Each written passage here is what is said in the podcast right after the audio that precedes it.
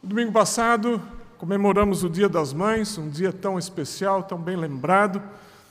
Mas hoje eu gostaria de falar sobre filhos, mais especificamente sobre filiação. Nós temos ouvido bastante notícia da ciência genética, uma revolução em engenharia genética. Fala-se de clonagem, fala-se de terapia genética, quantos testes de DNA por aí. Aliás, estes amplamente usados para confirmar a paternidade, a filiação. Já percebeu algumas situações comuns hoje em dia? Pais descobrindo que os filhos foram trocados na maternidade. Terrível, né? Mas acontece. Talvez pior ainda, filhos descobrindo que não são filhos. E que constrangimento geral. Mas muito pior do que isso é quando se trata da genética espiritual. Aí a questão é muito mais séria. E Jesus falou disso conversando com Nicodemos.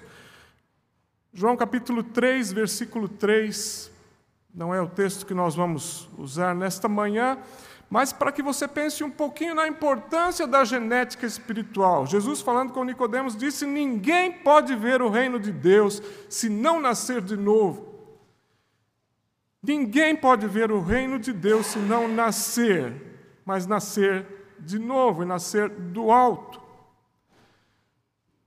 O Evangelho de João registra no capítulo 1, os versículos 12 e 13, e são palavras muito sérias. Contudo, aos que o receberam, aos que receberam o Filho de Deus, aos que receberam Jesus, aos que creram em seu nome, a estes deu-lhes o direito de se tornarem filhos de Deus, os quais não nasceram por descendência natural, nem pela vontade da carne, nem pela vontade de algum homem, mas nasceram de Deus. E eu quero frisar isso.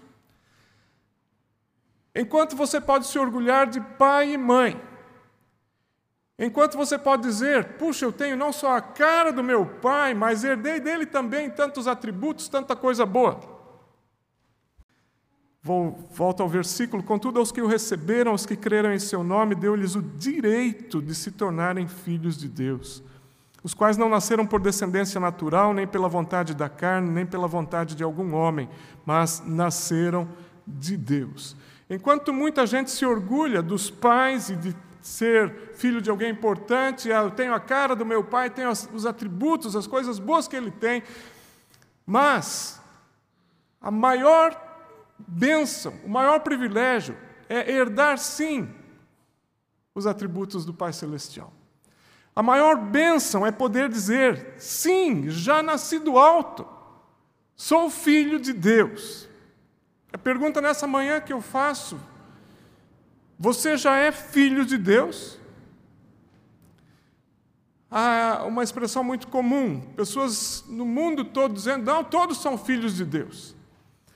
Mas, de acordo com esse texto, esse é um privilégio para poucos. A alguns ele deu o direito de se tornarem, porque não nasceram assim, de se tornarem filhos de Deus. Você já é filho de Deus? Você estaria disposto a fazer um teste de DNA espiritual? O apóstolo Paulo fala de algumas marcas da nossa filiação. Basicamente, ele está falando de um DNA do cristão. Características herdadas de Deus e que estão presentes na nossa vida, se de fato nós somos filhos de Deus. Quero convidá-lo a abrir a sua Bíblia em Romanos, capítulo 8, versículos 12 até 17. Romanos 8, de 12 a 17. Palavras do apóstolo Paulo, escritas há tanto tempo atrás, mas que ecoam com muita força ainda nos dias de hoje. Portanto, irmãos, estamos em dívida, não para com a carne, para vivermos sujeitos a ela. Pois se vocês viverem de acordo com a carne, morrerão. Mas se pelo Espírito fizerem morrer os atos do corpo, viverão. Porque todos os que são guiados pelo Espírito de Deus são filhos de Deus. Pois vocês não receberam um espírito que os escravize para novamente temerem, mas receberam o Espírito que os adota como filhos, por meio do qual clamamos: Abba, Pai. O próprio Espírito testemunha ao nosso espírito que somos filhos de Deus. Se somos filhos, então somos herdeiros, herdeiros de Deus e co-herdeiros com Cristo, se de fato participamos dos seus sofrimentos, para que também participemos da sua glória. Nestes poucos versículos, quatro vezes aparece a expressão filhos, algumas, algumas delas filhos de Deus, mostrando algo tão importante para a nossa realidade hoje. Algumas marcas que Paulo apresenta, marcas da minha filiação, alguns, alguns sintomas que devem aparecer na minha vida se de fato eu sou filho de Deus, marcas do DNA espiritual. Em primeiro lugar, quem é filho de Deus é guiado pelo Espírito de Deus. É o que diz o versículo 14. Todos os que são guiados pelo Espírito de Deus são filhos de Deus. Você já parou para pensar nisso? Imagine um carro, não existe um carro assim, mas imagine um carro com duas direções, dois volantes e onde ah, cada volante é independente, ou seja, dois motoristas podendo cada qual conduzir para um lado. É claro que um carro assim não funcionaria, mas muitas vezes a nossa vida está como um carro assim.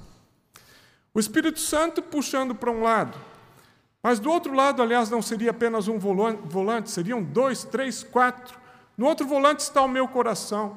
No outro volante está o mundo e as suas sugestões.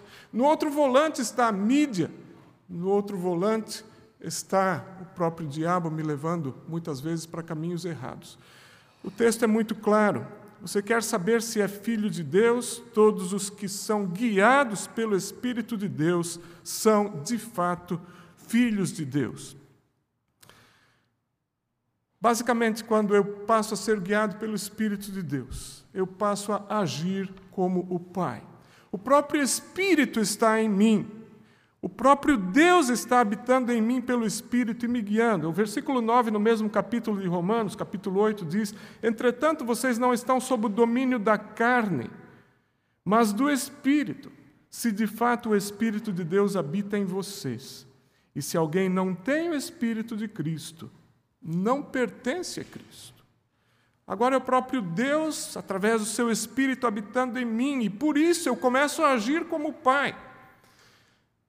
Havia uma senhora eh, e ela tinha um gênio muito forte, membro de uma igreja, e, e um dia o pastor a chamou dizendo: Irmã, seu gênio é tão forte, você é explosiva, você é iracunda, tanta dificuldade nos relacionamentos, irmã.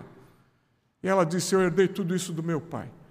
E o pastor foi muito sábio na resposta: Do seu pai celestial você não herdou nada ou ainda não é filha? Triste realidade.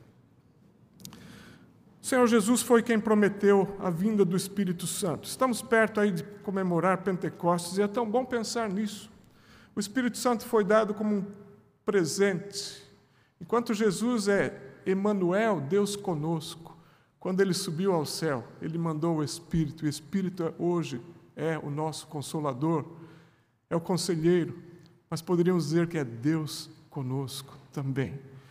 Esses versículos registrados aí, João 14, versículo 16 diz o seguinte: E eu pedirei ao Pai, é a última noite de Jesus com os discípulos e ele está dando uma promessa incrível.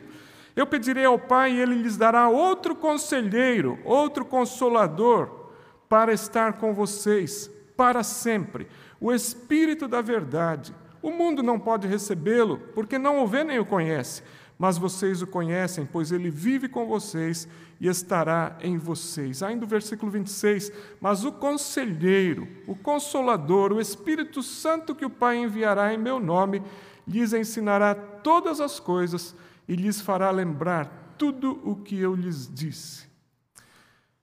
Consolador, Paráclitos. Na raiz dessa palavra estão conceitos muito profundos. O conceito de aconselhar, exortar, consolar, fortalecer, interceder, estimular, ensinar. Pode imaginar isso? O Espírito Santo é alguém chamado ao lado chamado ao seu lado, chamado para estar ao seu lado, para ajudar, para confortar, para consolar, para dirigir, para guiar. Você já deve ter experimentado situações em que, diante de uma máquina ou de um computador, às vezes de um banco dia e noite, você vê os botões ali e não sabe como lidar. Já vi pessoas atrapalhadas ali, enquanto a fila grande, reclamando, e, e daí chega alguém para ajudar. Como é bom ter alguém para ajudar. Agora, quando se trata do Espírito Santo, nós estamos falando de alguém que é Deus infinito e está presente naquela, naquelas vidas que já receberam Jesus, aqueles que são de fato filhos de Deus, guiados pelo Espírito de Deus. Você já deve ter ouvido a expressão cego em tiroteio. A gente usa essa, essa expressão para falar de alguém que está perdido, mas imagine um cego no meio de um tiroteio. Como é bom quando alguém chega e diz, amigo, é por aqui. E nós somos cegos se não tivermos o Espírito Santo agindo em nós. Agora é muito importante saber como o Espírito nos guia. O próprio Jesus, em João capítulo 16, na mesma noite, fala com os discípulos o que está registrado nos versículos 13 e 14. Quando o Espírito da verdade vier, ele os guiará a toda a verdade. Não falará de si mesmo, falará apenas o que ouvir e lhes anunciará o que está por vir. Ele me glorificará, porque receberá do que é meu e o tornar, tornará conhecido a vocês. Jesus está dizendo que esse Espírito vai nos guiar a toda a verdade. Agora, o Senhor Jesus, na mesma ocasião, em João 17, 17, ele diz: santifica-os na verdade, a tua palavra é a verdade. Muita gente quer ser guiada pelo Espírito de maneira mística. Ó oh, Senhor, eu não quero ler a Bíblia, eu não quero ter é, esse trabalho todo, mas me guia no dia de hoje. Sabe o jeito do Senhor guiar? Santifica-os na verdade. A tua palavra é a verdade. O que Jesus fala nesse versículo lido, quando o Espírito da verdade vier, ele os guiará a toda a verdade. A primeira maneira de ser conduzido pelo Espírito Santo é pela palavra. O Espírito que inspirou a palavra é aquele que nos guia também a cada dia no nosso proceder. Como é importante ter esse conhecimento, como é importante viver mergulhado, inserido na palavra. Muita gente quer é, respostas a tantas saídas, muita gente põe Deus à prova: Deus, o que, que eu faço? Me guia com teu espírito. E muitas das respostas, se não todas, nós podemos ter pela palavra de Deus e também pela ação do seu espírito, usando a palavra no nosso coração. Uma segunda marca da nossa filiação. Aliás, antes falando do, ainda do, do guiados pelo Espírito de Deus, lembre-se disso. Os que são guiados, isso é um ato contínuo. O ato de guiar é contínuo.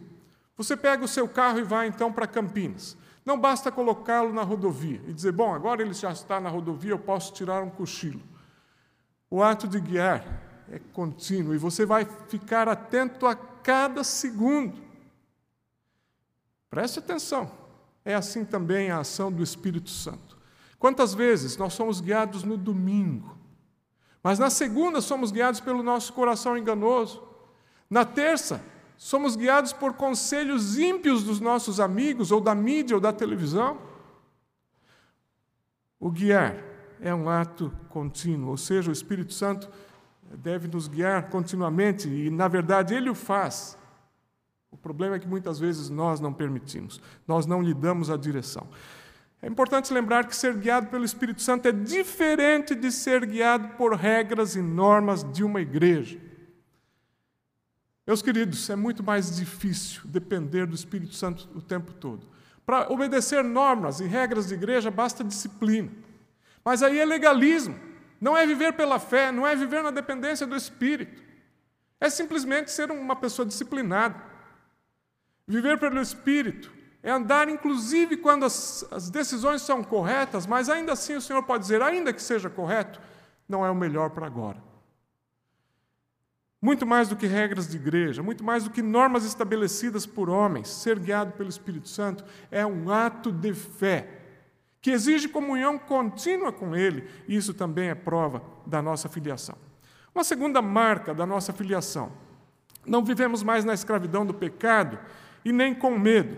Se algo trágico é pensar em crentes ou supostamente crentes que vivem amarrados ao pecado, alguma coisa está errada. No dia do meu batismo, recebi uma Bíblia de presente. E naquela Bíblia, um, um adulto que me aconselhava escreveu algo muito bonito.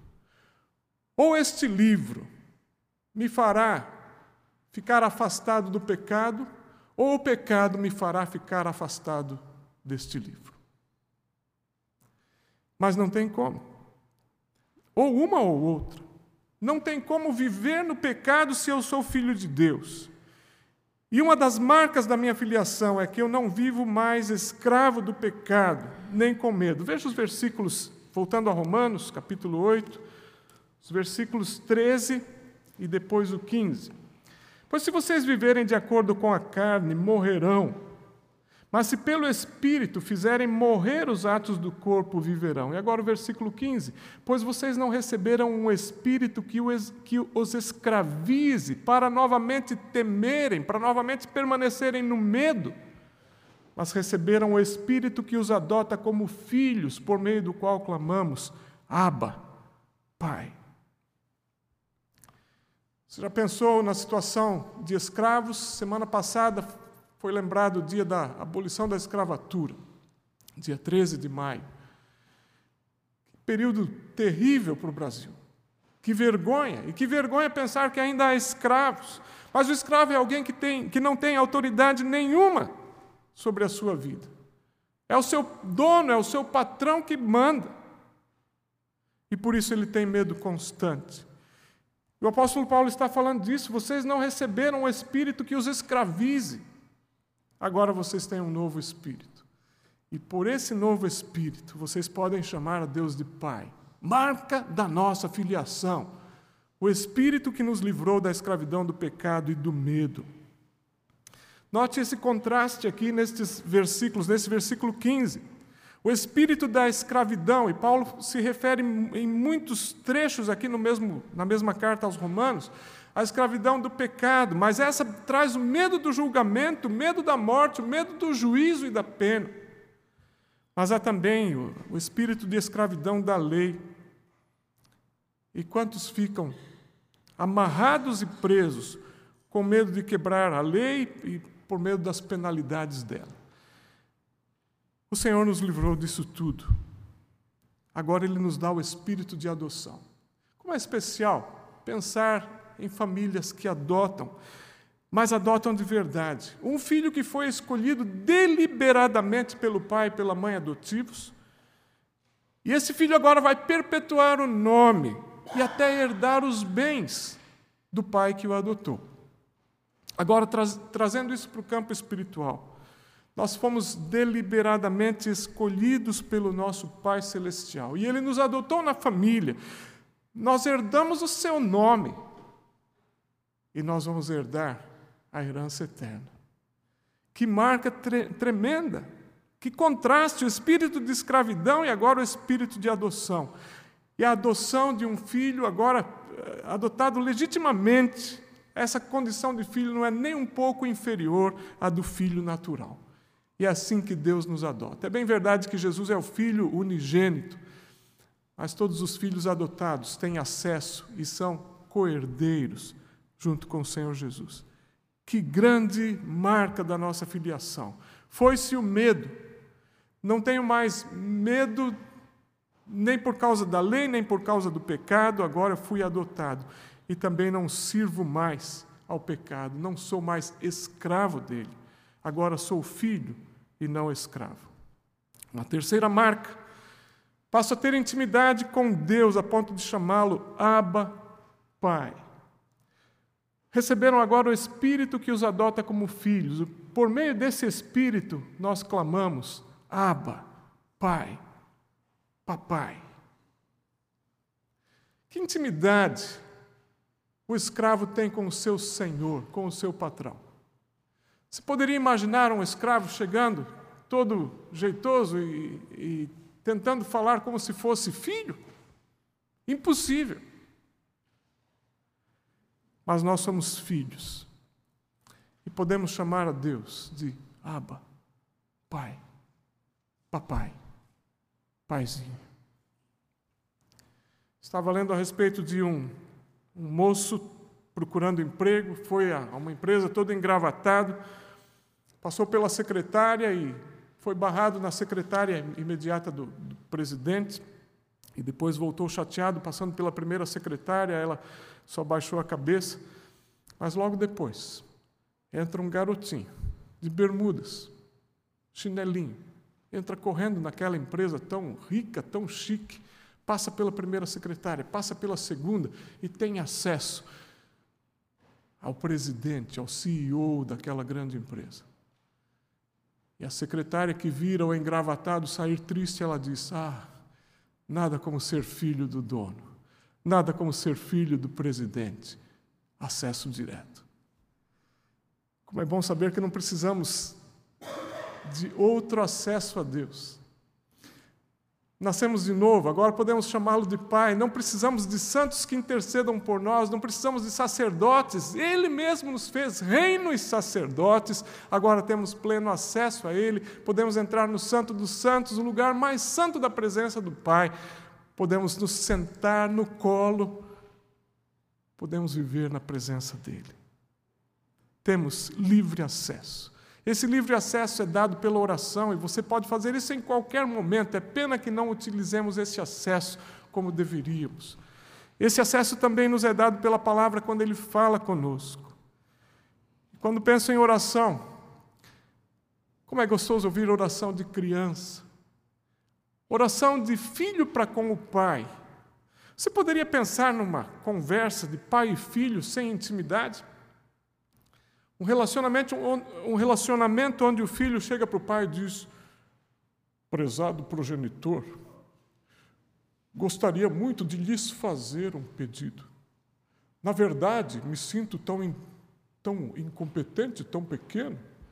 E o filho muda de voz, muda de jeito para falar com o pai. Existe isso.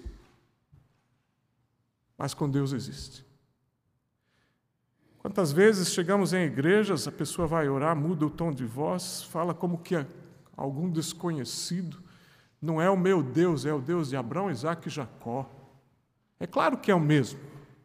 Mas como é gostosa a intimidade, e eu já mencionei isso quero trazer isso de volta. Num culto no Jardim Marajoara, uma congregação da nossa igreja em Nova Odessa. Um rapazinho aprendendo a orar. Orou de maneira diferente. E quando terminou a oração, em vez de amém, foi tchau, Deus. Tchau, Deus. Intimidade. E algo tão especial. Que marca especial essa da filiação. Eu posso chamar Deus de paizinho, papai, aba, pai. E posso falar com Ele, abrindo o coração, não preciso escolher as palavras. Não preciso estar falando um evangeliquez, não preciso estar falando em palavras que ninguém entende. Eu posso falar do meu jeito mais simples, posso chorar diante dele, posso me alegrar diante dele, porque ele é Pai, Abba, Pai. E algo tão especial é esse relacionamento de filho com pai. Uma quarta marca da minha filiação há um testemunho interno, versículo 16, Romanos 8, 16. O próprio Espírito, referindo-se ao Espírito de Deus, testemunha ao nosso espírito que somos filhos de Deus. Não sei quantos têm experimentado isso, mas em determinado ambiente, às vezes você vê corrupção, maldade, sujeira, palavrões, tanta coisa suja, corrupção do mundo. E o seu ouvido não quer saber de nada daquilo, mas uma voz diz: Você não é daqui. Você é filho de Deus. Você é de outra família, de outro mundo. Isso faz toda a diferença. O próprio Espírito testemunha ou testifica ao nosso espírito que somos filhos de Deus. Quando você está vivendo dificuldades, o Espírito Santo dizendo: Fique em paz, você é pai do dono do universo, você é filho de Deus. Quando você está sendo acusado por Satanás, e muitas vezes você é acusado, Aliás, ontem eu ouvi uma frase muito interessante. Quando você está sendo acusado do passado pelo Satanás, por, Satanás, lembre a ele do futuro que ele terá. Isso faz diferença. Quando o inimigo muitas vezes está nos acusando, permita o Espírito Santo falar, deixe ele acusar. O fim dele é tenebroso, mas você é filho de Deus. Marca da filiação, há um testemunho interno. Há uma conversa do Espírito de Deus com o meu espírito. É uma conversa inaudível, mas é real. Ela acontece. Há um testemunho interno muito forte que menciona que eu, de fato, sou filho de Deus. Essa conversa não, não é nos ouvidos, mas é aqui dentro no espírito. E se transforma em paz, porque o fruto do espírito também é paz. Posso estar vivendo a pior das tribulações, mas o Espírito Santo conversa com o meu espírito e me traz paz. O conteúdo dessa conversa do Espírito Santo com o nosso espírito é plenamente convincente, é confortante. Você é filho de Deus. E como um pai chama o filho, é como se ele dissesse: Filho, filho, eu estou com você. Que bênção esse testemunho interno. Finalmente, marca da minha filiação é consequência da minha filiação também. Sou herdeiro de Deus. Versículo 17: Se somos filhos, e note essa condicional, se somos filhos, então somos herdeiros. Herdeiros de Deus e co-herdeiros com Cristo. Se de fato participamos dos seus sofrimentos, para que também participemos da sua glória. Que texto maravilhoso é esse? Você já ouviu alguma vez a expressão tem a cara do pai? A criança nasce muitas vezes com cara de joelho, mas à medida que vai crescendo, começa a ter a cara do pai ou da mãe. E que magnífico é pensar que nós podemos ter o caráter do pai. Isso é algo muito especial. Nós herdamos a natureza de Deus. 2 Pedro, capítulo 1, versículo 4, traz um versículo, é um versículo muito forte. Por intermédio destas, e ele vai mencionar no versículo anterior a glória e a virtude do Senhor, por intermédio, intermédio destas, ele nos deu as suas grandiosas e preciosas promessas, para que por elas vocês se tornassem participantes da natureza divina e fugissem da corrupção que há no mundo causada pela cobiça. Quero destacar essa expressão de Pedro. Vocês se tornassem participantes da natureza divina. Nós herdamos a natureza de Deus. É bem verdade que ainda lutamos com a carne, é bem verdade que ainda lutamos com o pecado, estamos cercados disso, mas herdamos a natureza de Deus. Uma no nova natureza foi implantada em nós e Ele se encarrega, por Suas preciosas promessas, de fazer com que essa natureza apareça mais a cada dia. Somos herdeiros de tudo que Ele é. Quando pensamos em, nesse versículo 17, ah, somos herdeiros de Deus e co-herdeiros com Cristo, herdamos junto com o Filho unigênito de Deus. Agora, eh, toda a riqueza de Deus nos é compartilhada, mas muitas vezes pensamos só no céu. Essa herança vai muito adiante do céu. A nossa tendência é de pensar em coisas materiais. Ah, aqui eu tenho um carro, uma casa, mas lá no céu eu vou ter uma casa de ouro, vou ter. Eh, são ideias ainda materiais, ainda humanas, ainda terrenas. Mas como é bom pensar nos aspectos sobrenaturais da herança de Deus. Eu estou herdando a sua vida, estou herdando o seu caráter. A vida de Deus está em mim, à medida que Ele vive em mim, o caráter dele também é aperfeiçoado em mim. Estou herdando o céu, estou herdando a vida eterna.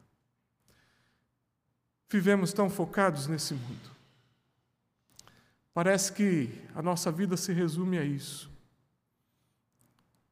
Mas é tão bom pensar que a verdadeira vida está do outro lado, para aqueles que são filhos de Deus. Você deve conhecer muito bem aquele cântico: não existe nada melhor do que ser amigo de Deus. Existe uma coisa melhor do que ser amigo de Deus: é ser filho de Deus. herdeiro de Deus. Você já experimentou esse privilégio? Quando você vê este teste de DNA, você pode com alegria dizer: sim, eu sou filho. Obrigado, papai. Obrigado. Nos vemos um dia lá em cima. Mas por enquanto, nos vemos pela fé aqui embaixo. Que a nossa vida glorifique a Deus, que como filhos, filhos amados, possamos de fato reproduzir o caráter de Deus e que isso traga glória ao Senhor.